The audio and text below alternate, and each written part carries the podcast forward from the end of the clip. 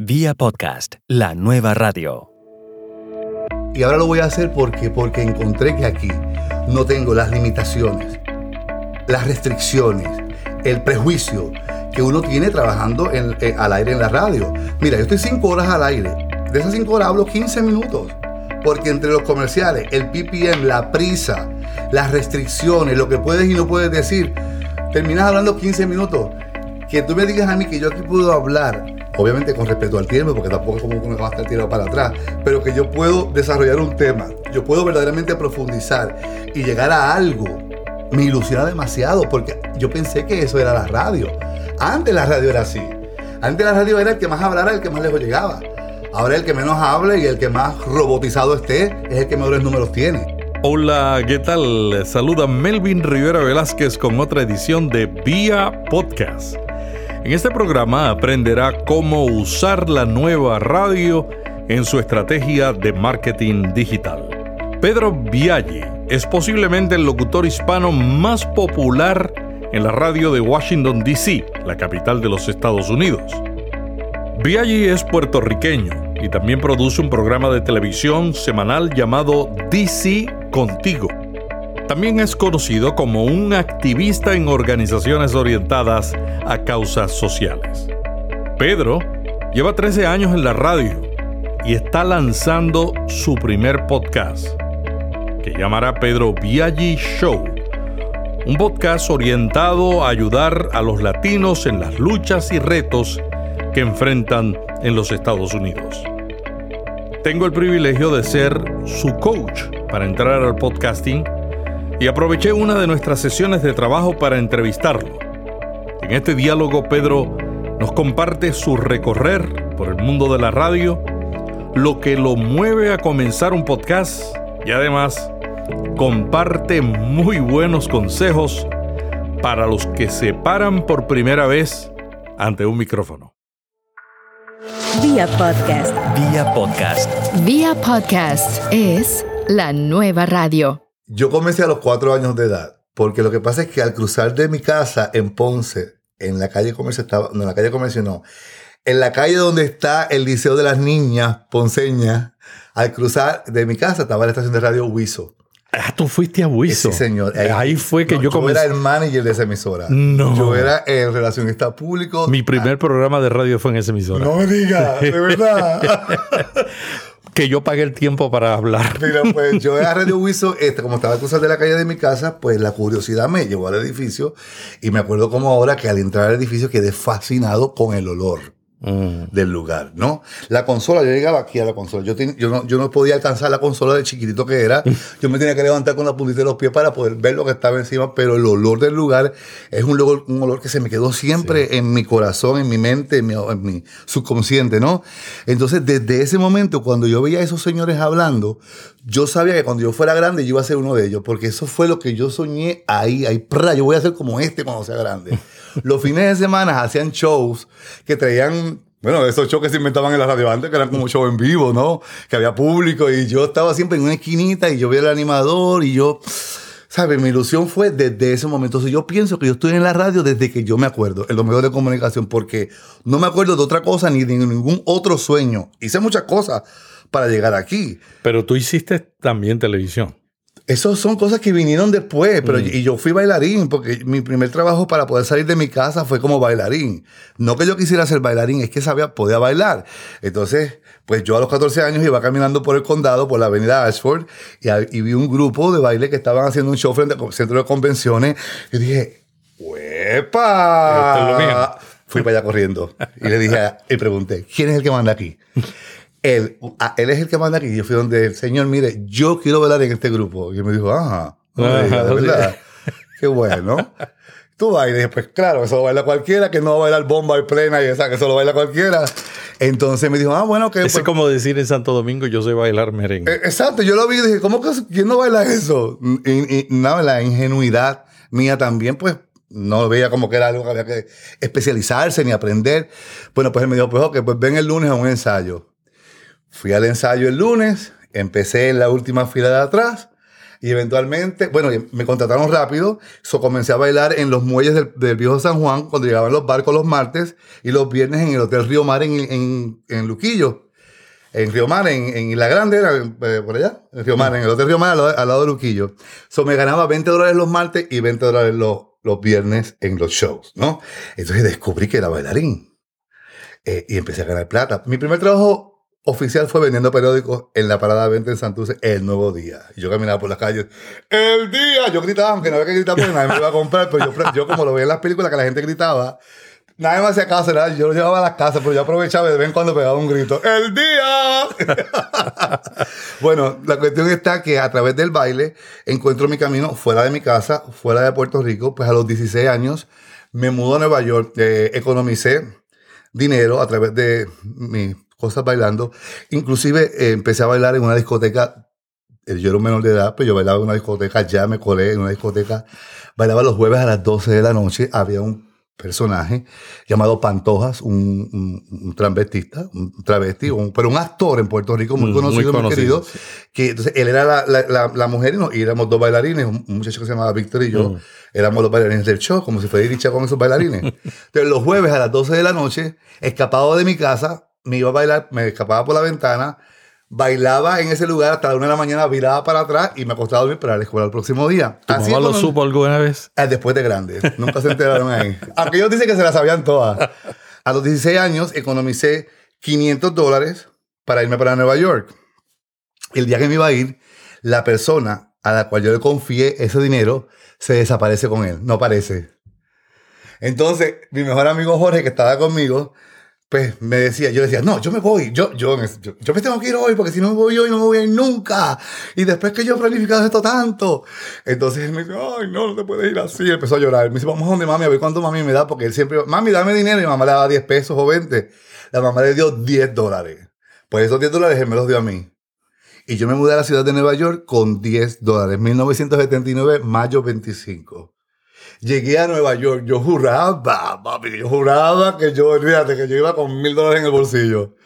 Pero tú sabes que el sueño, la ilusión, el deseo de triunfar, las ganas de echar para adelante, no me permitían ver los obstáculos a los que yo me estaba enfrentando, la, el atrevimiento de mi parte de tirarme a una ciudad como Nueva York con 10 dólares. Yo pienso en un joven de esa edad hoy en día y yo lo amarraría, yo, lo- yo le pondría cadenas en los pies, yo no le permitiría jamás que hiciera una cosa así porque ¿qué tú encuentras cuando tú llegas a una ciudad? Si tú llegas a la calle, por más que sea, eres un niño, tu cabeza, tu, tu capacidad de entender el, el adulto, los juegos, las manipulaciones, todavía tú no las tienes nada dominada.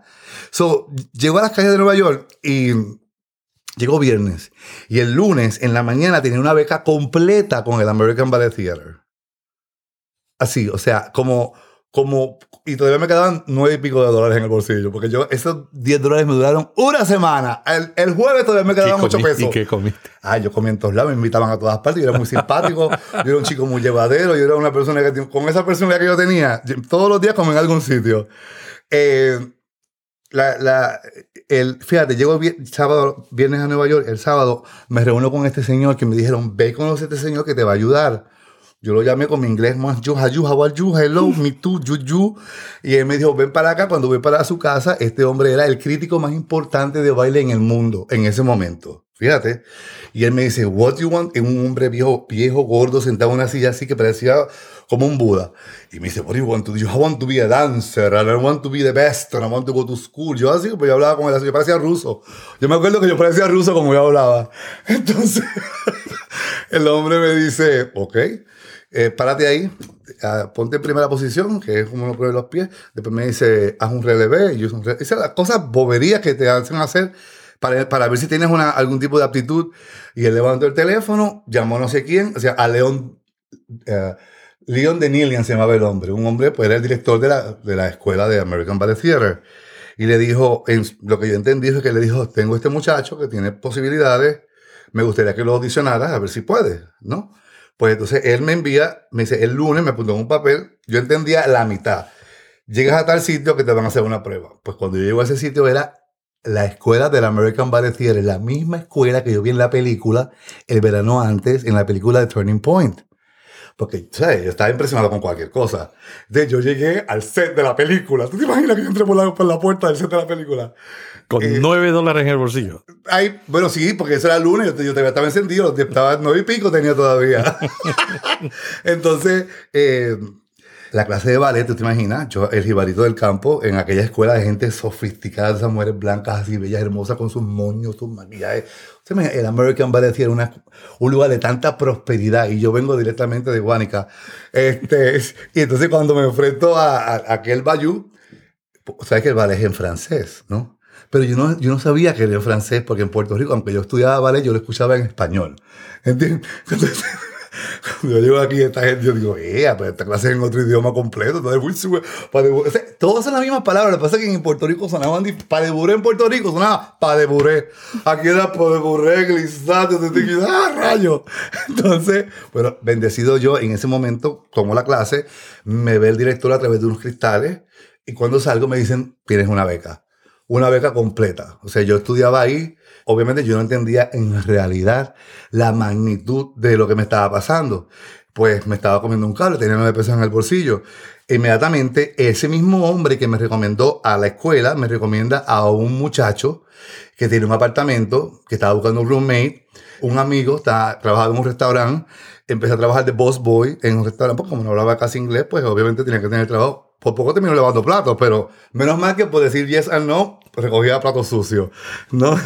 Entonces, eh, ahí comienza mi historia. Ahí comienza mi historia eh, trabajando como boss boy y estudiando ballet en el American Ballet ¿Y, Theater. y cómo hiciste la transición a la radio? Eh, la transición a la radio no fue transición, no, no, fue, no, fue, no fue tal cual, porque no, no, pues eso, es que yo bailé, bailé, bailé hasta el día que no pude bailar más. Eh, a los 19 años ya me había fracturado una, rodi- una rodilla y yo terminé bailando en Atlantic City en el Hotel Playboy, en una revista musical. eh, que se llamaba Playboy Fantasy. Y, y yo hacía el Jungle Number en un bikini así bien encendido. Entonces, bueno, me lastimó la rodilla. Y entiendo yo después de la operación que, ok, o vuelvo a prepararme para seguir bailando o verdaderamente este es el fin de esta carrera, porque todo bailarín tiene fecha de expiración. Entonces, tú, tú te preguntas en ese momento, ¿esta es mi fecha de expiración? Sí, esa era mi fecha de expiración, yo no iba a bailar más, yo lo acepté así como tal. En realidad no sabía qué iba a ser.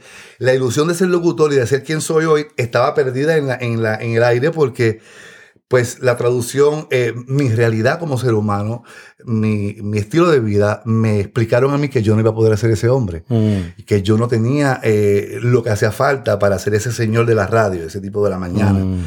Pues los ejemplos que yo tenía para seguir no tienen nada que ver conmigo. Mm. Y yo no podía identificarme con alguien que fuera como yo, que tuviera éxito en eso. Mm. So, eso quedó como a un lado, ¿no? Ujú. Entonces, una amiga mía que se llamaba Norma Cubos era promotora de espectáculos y un día me dice, eh, acompaña que vamos a un estudio de grabación porque tengo que hacer un anuncio para un show que tengo.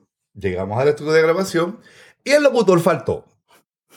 y ella me dice a mí, Pedro, me vas a tener que grabar el comercial. Y yo, nena, tú estás loca, ¿cómo va a ser? No. Y yo por dentro, oh my God, ¿tú te imaginas? Estoy viendo el equipo y todo ahí, pero en realidad, pues fue así. Ella era Passion, un club en New Jersey. Y la orquesta era Josie Esteban y la Patrulla 15. Y yo me dije, entonces, pues yo hice ese anuncio, pero fue porque el locutor faltó y Norma me dijo, hazlo. Lo hago. Ay, papá. Que fue aquel momento para mí, es el momento más importante de mi vida, porque cuando ella me dice, el anuncio va a salir tal día y a tal hora en la radio, yo me senté frente a aquel radio que yo tenía al lado de mi cama a escuchar aquella cosa. Y cuando yo oí ese anuncio, yo, yo, vi, yo, yo me vi hoy, quién soy hoy, en ese momento.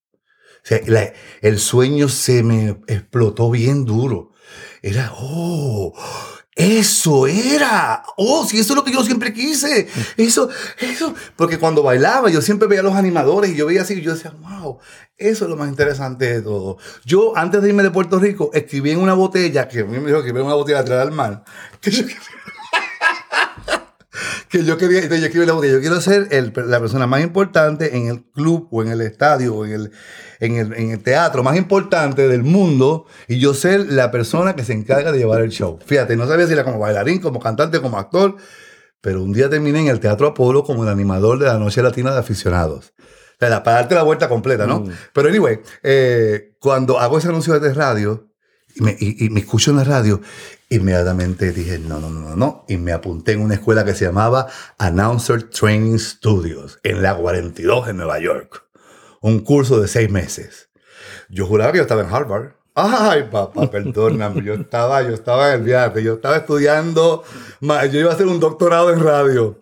Para mí fue un doctorado, porque cuando yo me graduó de eso, a los seis meses, yo era, yo estaba bien convencido. O sea, yo, en el momento que yo me oigo en la radio, yo sé, yo entendí quién yo era. Mm. ¿Entiendes? Y encontré mi, mi ilusión de vivir. Porque yo lo que hago es de ilusión. Yo vivo mi sueño todos los días. Esto no es un trabajo. Jamás podría hacer un trabajo.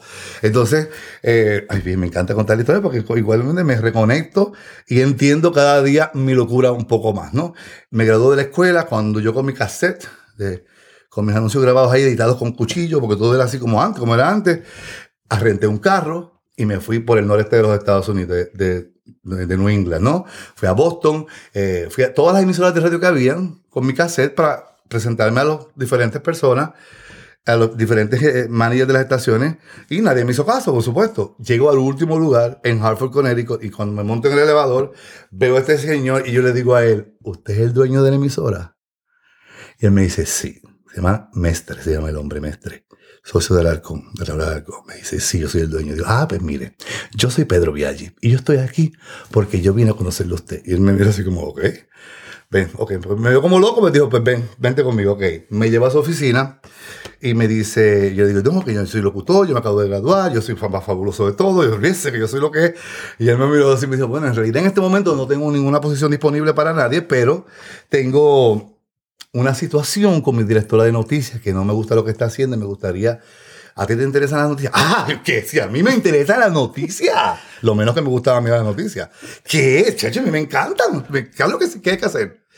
Entonces él va a, a- sacó el papel así como sacaban antes. Teletipo. Que llegaba la noticia por, por, por un fax. ¿Cómo se llamaba aquello? Teletipo. El teletipo sacó una noticia así en inglés, me la dio me dijo, ok, tradúceme esto, me las traes mañana traducidas, a ver cómo tú, cómo, qué tú haces, ¿no? Yo cogí aquellas noticias, se las llevé a mi madrastra, que era maestra de la universidad de idioma, y ella me tradujo aquella cosa, ¿no? Aquel- Perfecto. Perfecto. Entonces yo vine y se las entregué a él así, tra. Otro, digo, aquí están las traducciones. Y él cuando las vio dijo, ah, no, pues hay que hacer algo aquí. Tengo que sacar a la persona que yo tengo en esa posición. Y este trabajo es tuyo, déjame ver cómo yo hago esto. La muchacha Sandra Moreno, me acuerdo como ahora, que es una amiga mía. Entonces, eh, contratado. Nuevo director de noticias de la WLBH La Grande en Hartford, Connecticut. De ahí en adelante, tú seguiste en la radio hasta llegar a donde estás ahora. Tú eres la figura más conocida de la radio en Washington, D.C. en este momento. ¿Cómo tú has logrado esa relación con los oyentes? Porque todo el mundo habla de que tu relación con los oyentes es particular. Pues yo no sé en realidad cómo yo la logré, porque esto es cuestión de Ángel, de, de un interés muy particular que yo tengo con la persona que hablo. Yo no tengo un plan, ni tengo una fórmula, ni conozco una, en realidad un sistema de cómo haberle llegado a la gente o llegarle a la gente. Yo pienso que la espontaneidad y la pasión que yo tengo me conecta con una persona tanto en la radio como en la calle. O sea, yo tengo la bendición de conectarme con un extraño, como conectarme con alguien importante, como... eh, pero yo pienso que, honestamente, no tengo la fórmula de qué es lo que me hace conectar. Pero eres tú. Totalmente. El logo- yo Esa es la fórmula. Ti- no- no Porque hay gente otra. que cuando llega a la radio o al podcasting, tratan de ser otra persona. el logro más grande, y siempre lo entendí desde el principio, que era que mientras más me acercara a mí, mientras más cerca de mí estuviera de quien yo verdaderamente soy, ahí estaba el éxito. Claro. Por supuesto, cuando comencé, pues yo hablaba. Hola, yo soy locutor, porque todo el mundo en aquellos tiempos eran locutores de radio y tenían aquella. Aparte, yo con las inseguridades y todo, pues yo tenía que como que ser más. Pero después encontré, eh, y, y me dijo. eh, Virginia Rambal, quien fue mi esposa que falleció, me dijo, como tú eres, es fabuloso. Así, loco, si te partiste, te partiste, si no te partiste, porque todo te queda bien. Con esa voz que tú tienes, sé tú. Y yo, pero ¿cómo va a ser? Yo todavía tengo que mantener una imagen. Y no, fíjate, la realidad es lo más bello, es estar cómodo en tu propia piel. Porque al tú estar cómodo en tu piel, quien tú eres, aceptarte y amarte como tú eres, eso es lo que tú das. uno estar fingiendo y encima de todo tienes que tener una postura, tienes que tener modales, tienes que tener una cantidad de cosas, pero tu ingenuidad como ser humano, yo pienso que lo más importante es frente a un micrófono. Pedro, tú llevas muchos años haciendo programas de 5 de la mañana, de 6 Ajá, de cinco hasta a las 10, diez. de Ajá. 5 a 10. Ajá. ¿Cuántos años llevas?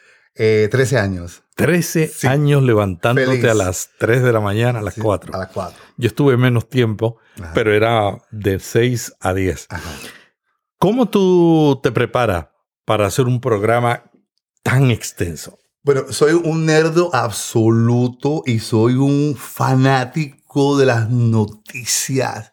Soy un tipo que vivo constantemente conectado a, a todos los satélites del mundo, ¿no? So, para mí no es ningún esfuerzo, es un proceso muy natural, con disciplina y con respeto a lo que estoy haciendo. ¿Cómo no voy a tomar por lo menos cuatro horas al día para preparar mi show de cinco horas si eso es lo que me ilusiona y lo que me hace vivir, lo que me hace O sea, feliz? cada hora que estás en el aire eh, significa una hora de preparación. Bueno, yo a aproximadamente. diario, mi, mi- mi rutina siempre ha sido terminar el show a las 11 de la mañana, a las 10 de la mañana tomarme mi break para entonces retomar la actividad a eso de las 5 de la tarde.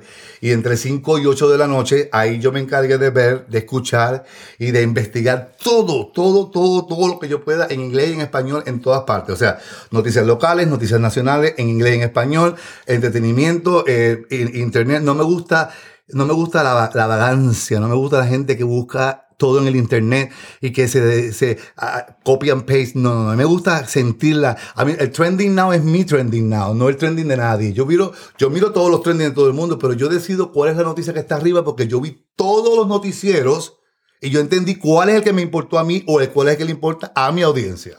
¿Cómo defines eso? ¿Qué le importa a tu audiencia? Porque es, es como, es como, es como, mira, tú miras eh, ABC News, tú, tú miras noticias en inglés en NBC y ABC, después miras Univision y Telemundo. Chico, ¿cómo no vas a entender cuál es la noticia más importante? Si- si- pero si lo miraste con respeto, después te pones a leer. Es un proceso. Este, tú a veces di- dice trending número uno. No tiene nada que ver con. Mira, el otro día trending número uno le habían puesto en la cárcel al, al presidente de El Salvador. Digo, mira, esto no está en trending. Y mi público, que es centroamericano, en su mayoría salvadoreño, le va a importar muchísimo más saber que el presidente de su país durmió en la cárcel que cualquier otra, que las Kardashian, lo que tú quieras. ¿Entiendes? Entonces, hay, hay una... Chico, tienes que ser, es como lo- la- eh, los, los research de la música. Chico, tú tienes que saber de música, tienes que saber lo que es un éxito antes de que tú lo pongas. Para mí, el proceso es natural, es orgánico. La gente cuando llega a la popularidad que tiene eh, con una audiencia, por lo regular se desconecta de la audiencia. ¿Cómo Ah, no. tú te mantienes conectados a ellos? Porque, Porque- debes tener más trabajo que cuando empezaste. No, no, no, es que, es que no hay, no hay, si hay una desconexión, entonces no hay ningún, no, ¿qué relación tienes tú con la gente? Mi esencia como indocumentado en este país, eh, mi realidad es la realidad del que me está oyendo. Yo me tengo que, yo me he sumergido en las diferentes actividades de la comunidad. Yo soy parte de Casa de Maryland, soy miembro del teatro, del board del, del teatro de la ciudad de, la- de Washington, del Teatro Gala. Eh, fíjate, hay unas cuantas causas en la vida que me han afectado a mí personalmente. Con cada una de esas causas que yo me identifico, me he involucrado profundamente.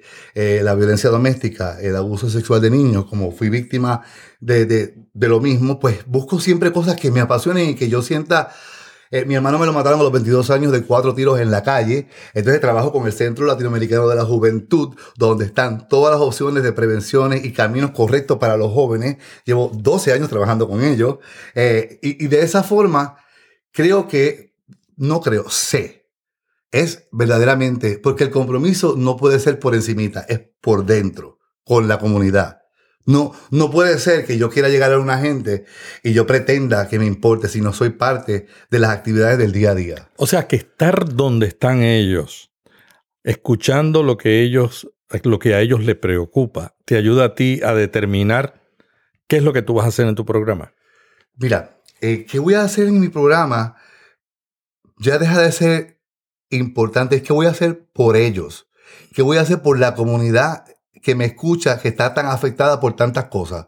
¿Entiendes? Porque primero tengo que entretenerlos, primero tengo que hacerlos reír, Mm. para luego seducirlos y hacerles entender cualquier tipo de issue o problema que haya o temática importante. Eh, Radio Comercial no cree en comunidad. La radio comercial piensa que la comunidad no trae rating y en muchos aspectos no trae rating porque las personas que se dedican a medir eh, los ratings hoy en día están desconectadas de la comunidad. Viven en un mundo más anglo, más artificial, más música, más chiste, más estupidez. ¿Entiendes? Entonces, por ahí, pues, por ahí voy. Pero es interesante que aún estando en un medio como la radio, que, que, es un medio, y el término en inglés lo dice, broadcast, es amplio, sí. trata de alcanzar el hecho de que tú estás dirigiéndote a una audiencia hispana en la capital de los Estados Unidos, el hecho de que tú estás buscando dentro de esa comunidad hispana la subcomunidad más grande, que en, el, en la capital, una de las comunidades más grandes hispanas, es la salvadoreña. Sí. Realmente, en tu caso, tú has tenido éxito por atender la comunidad y por prestar atención a las necesidades de la comunidad. Pero no puede ser algo fabricado ni creado. Mm. eh, Fue, verdaderamente fue orgánico, fue real. Yo es tuve la- natural, es natural. Yo tuve la bendición de conocer a una señora que se llama Ana Margarita Chávez cuando llegó a Washington, que era la cónsul general de El Salvador, y a través de la pasión que esta mujer tenía por su propia gente y por el deseo que yo tenía de conectarme, eh, eh, esta- establecimos una relación tan hermosa. Y con esa mujer yo fui a cárceles, hospitales, con ella yo fui a El Salvador, a los, a los orfanatorios más grandes del país, y, hice tantas y tantas cosas, aprendí tanto. Eh, Entonces, en, en- a mí me dijo un día Has Montana, no hay dinero para marketing, pero hay tiempo para trabajar con la gente que tiene necesidad. Y así es que la gente te va a querer. Si tienes corazón, vas a triunfar. No hace falta dinero para mercadearte. Busca las causas con las que te identificas. Y esas personas hay, una le va a decir a la otra, mira, ese está en la radio. Esa, la Ese es otra". un ser humano. Sí. Esa persona, esa persona le va a decir a otra, mira, ajá. Y me acuerdo un día que mi jefa, Araceli, eh, me dijo, estábamos en el principio de la ecuación hace, 10 eh, hace 11 años en Washington y había un chico en la tarde que hacía un show espectacular, muy bueno, y era muy cómico, muy, él iba muy rápido. Entonces yo me sentía como la, eh, la competencia de la tortuga y, y, y el conejo, que el conejo iba mandado, y él iba mandado y iba como la tortuga. Y me dice, estábamos discutiendo porque él se veía como que iba a ganar. Él se veía como que él iba a ganar, la- eh, que él, él iba más adelante que yo y iba lento, ¿no? Mm. Y ella me dice, pero ¿qué es lo que te va a hacer triunfar a ti? Y yo le dije, mi corazón, quien yo soy. Esa va a ser la diferencia, porque yo no tengo lo que tienen otros. Yo no soy como son los demás. Yo lo que sé es que yo soy diferente porque yo tengo algo diferente. Y tú vas a ver que lo que me va a hacer triunfar a mí va a ser mi persona, mi corazón. Y yo estaba convencido. Porque yo decía, bueno, aquel tiene aquello, aquel tiene lo otro, payaso aquí, payaso allá. Pues, pues tiene que ser lo que me va a hacer triunfar es lo que yo haga internamente. Y, que y cuando la persona que me escucha se va a identificar con mi realidad. Yo en realidad no sabía tanto cuál era mi realidad porque tenía que trabajar en eso, pero yo tuve fe de que era mi corazón lo que me iba a hacer triunfar. Y aquí estamos. Interesante que en un medio masivo tú te identificas con la comunidad, te conviertes no solamente en la radio, porque tú estás en la televisión. Ujú. Tienes un programa de televisión, ¿cómo se llama? DC contigo. DC Contigo, es el programa de los hispanos. ¿Y qué Sí. haces en ese programa Es de un televisión? programa de, de comunidad, es un programa donde me aprovecho de las, todas las bendiciones que la vida me da y la Ujú. gente que llega a mí y que analizo lo mejor de lo que hago en la radio y la televisión los fines de semana a las 11 los sábados. Entrevisto a los artistas, a los políticos, a los senadores, a toda la gente influyente que llegan a mis manos. O sea que tú estás en la radio, eh, has logrado una, un reconocimiento de la comunidad. Te lo digo, y no te lo digo de broma. Hace poco yo estaba hablando con una persona que me escribió y me dice, oye, quiero que me des un consejo de podcasting. Me pongo a hablar con él y le digo, eh, ¿dónde vives? Y me dice, en Washington, D.C. Ajá. ¿conoces a Pedro Viaggi? Claro, Pedro Viaggi. ¿Quién no conoce a Pedro Viaggi entre los hispanos en Washington, D.C.? Es que he sido muy bendecido. es- son tocadas. La gente te ha apoyado, Sí. tu transparencia, tu sensibilidad y una comunidad y una subcomunidad dentro de la comunidad se ha identificado contigo. Increíblemente. Y, y- y yo agradecido, me siento totalmente bendecido, pues eh, dentro de todo no ha sido algo que me han regalado, ha sido algo que con el, cada día he ido buscando con, con, con entereza, con, Mm. con verdadera entereza y con interés de verdaderamente triunfar porque uno tiene la ilusión de algún día ser alguien, ¿verdad? Pero el, ese, la ilusión que yo tengo de algún día ser alguien es ¿para qué? Ser alguien para qué y para quién y de qué me va a servir eso. Porque eso yo no me voy a poder comer, no me voy a poder acostar con eso, ¿no? ¿Qué voy a hacer yo con La eso? fama no es permanente. La fama no es, no es fama, la fama no existe. Lo que existe es qué tú haces con lo que tienes y con quién eres. Esa es la fama. La fama es en tu casa con tu familia que te ama, que te admira. Aquellos que te conocen de verdad y te miran con ilusión. Esa es fama para mí. Porque, ¿sabes? Que yo ir a un supermercado y que me reconozcan. Y ahora mismo en Washington, D.C., la bendición que tengo es que no puedo ir a ningún lado y me conocen en todos lados. Y qué bien, porque eso me da una responsabilidad a mí como ser humano, como individuo. Y es lo que yo soñé. Yo soñaba con ser famoso cuando era chiquito. Y cuando yo sea famoso, ¿cómo será eso de ser famoso?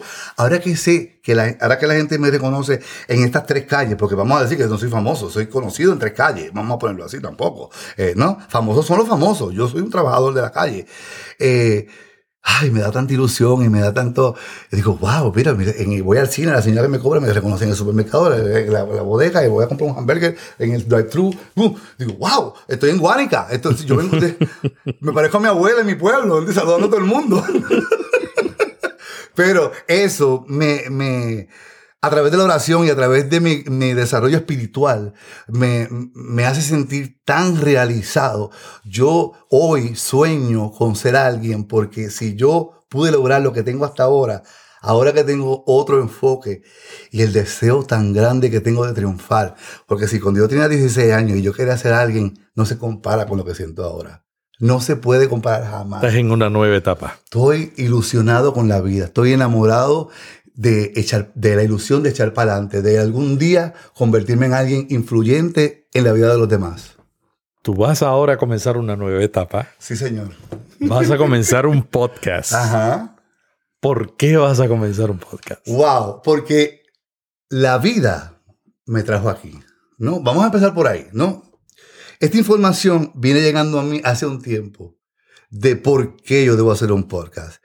Eh, hace un año atrás, yo compré todo el equipo, ¿no? De podcast. Porque usted, en una conversación que tuve con usted, usted me explicó y me hizo entender la importancia del camino de la tecnología y de los medios de comunicación y hacia dónde iban.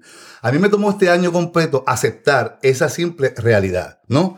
Eh, aparte de otras realidades que pasan en mi vida que me llevan a un momento que digo, bueno, ¿y qué yo voy a hacer? ¿Cuál es mi próximo paso? ¿Cómo verdaderamente eh, me voy a expresar. Entonces encuentro que el podcast es el camino que todo el mundo sabía que estaba ahí menos yo.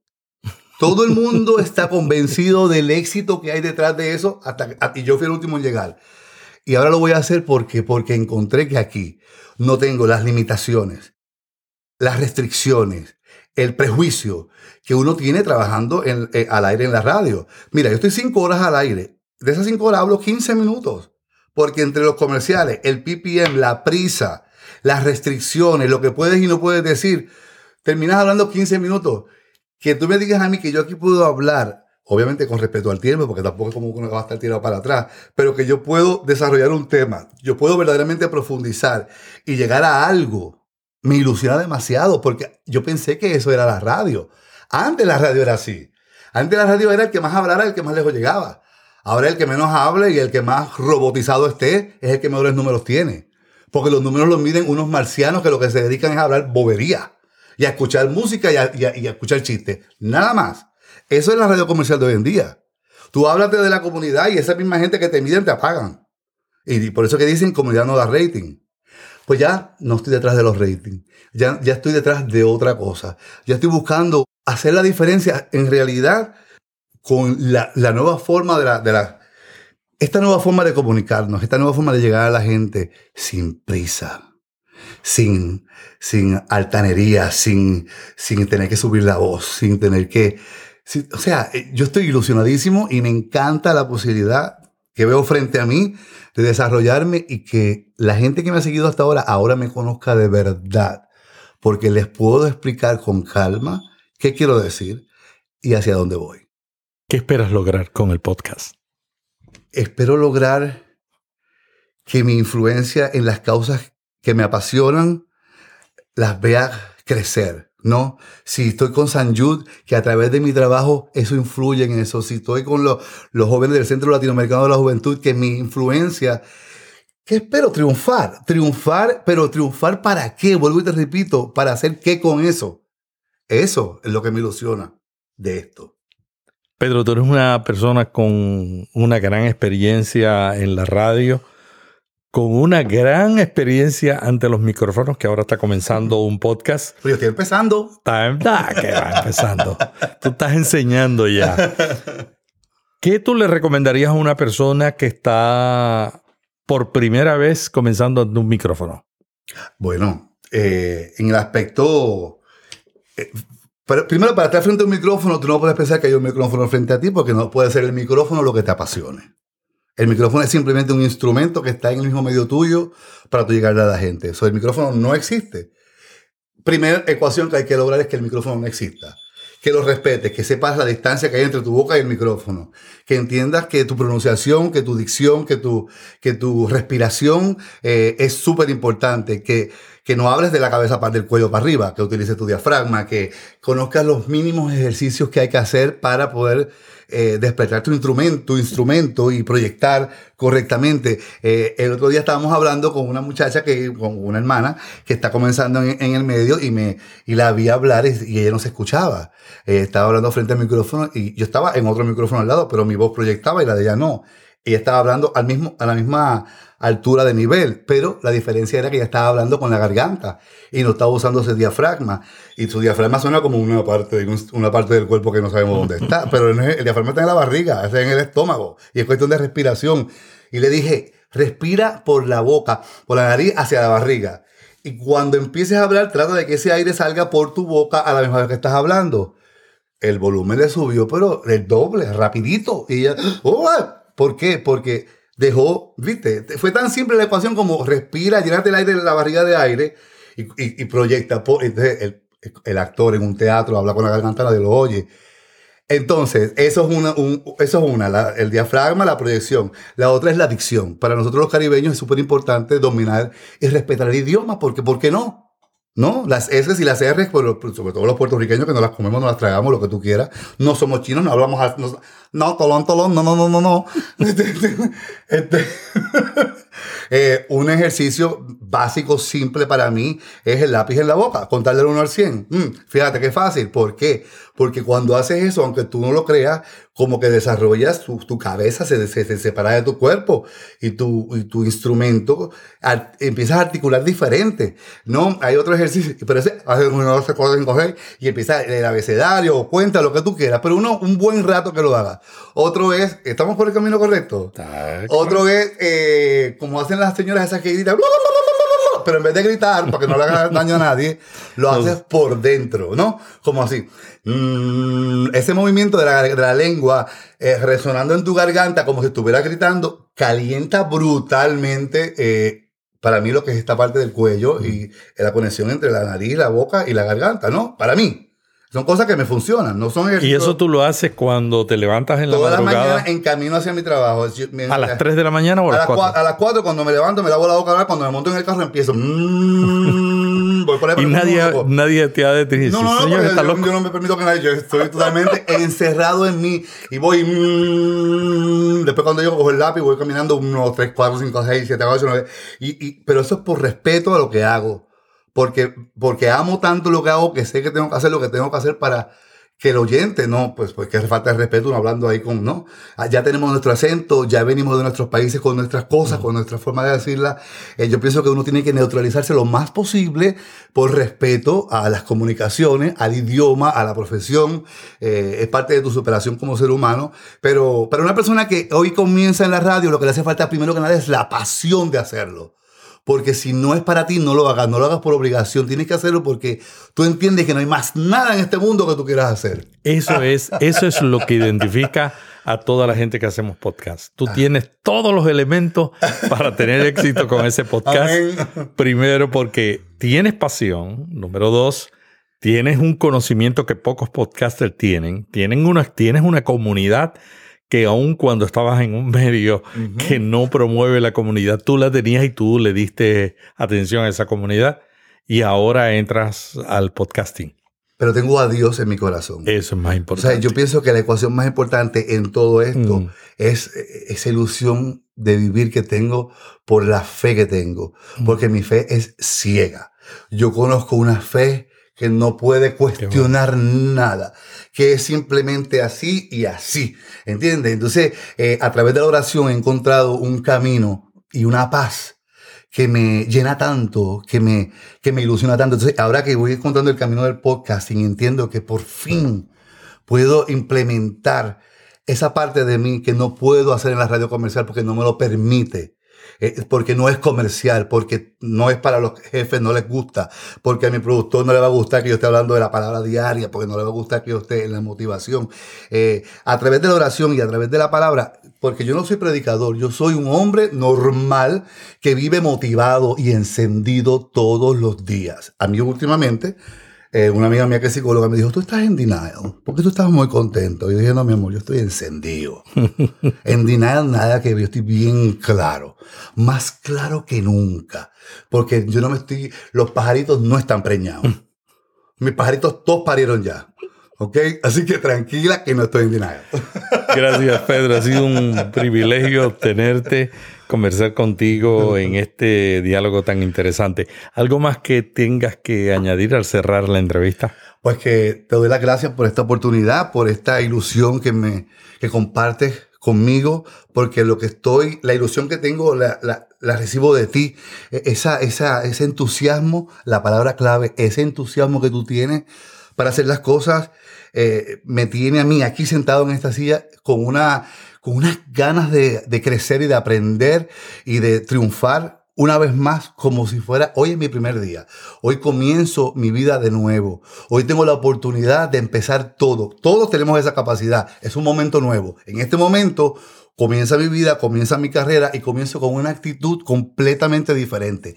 Ahora comienza mi vida. Muchas gracias a Pedro Viaggi por compartir en Vía Podcast lo que ha aprendido en su caminar por la radio y buenos consejos para los que se paran por primera vez ante un micrófono. En las notas puede ver los enlaces para conectarse con nuestro entrevistado. No se pierda la próxima edición de Vía Podcast. Suscríbase y recíbalo automáticamente lo publiquemos.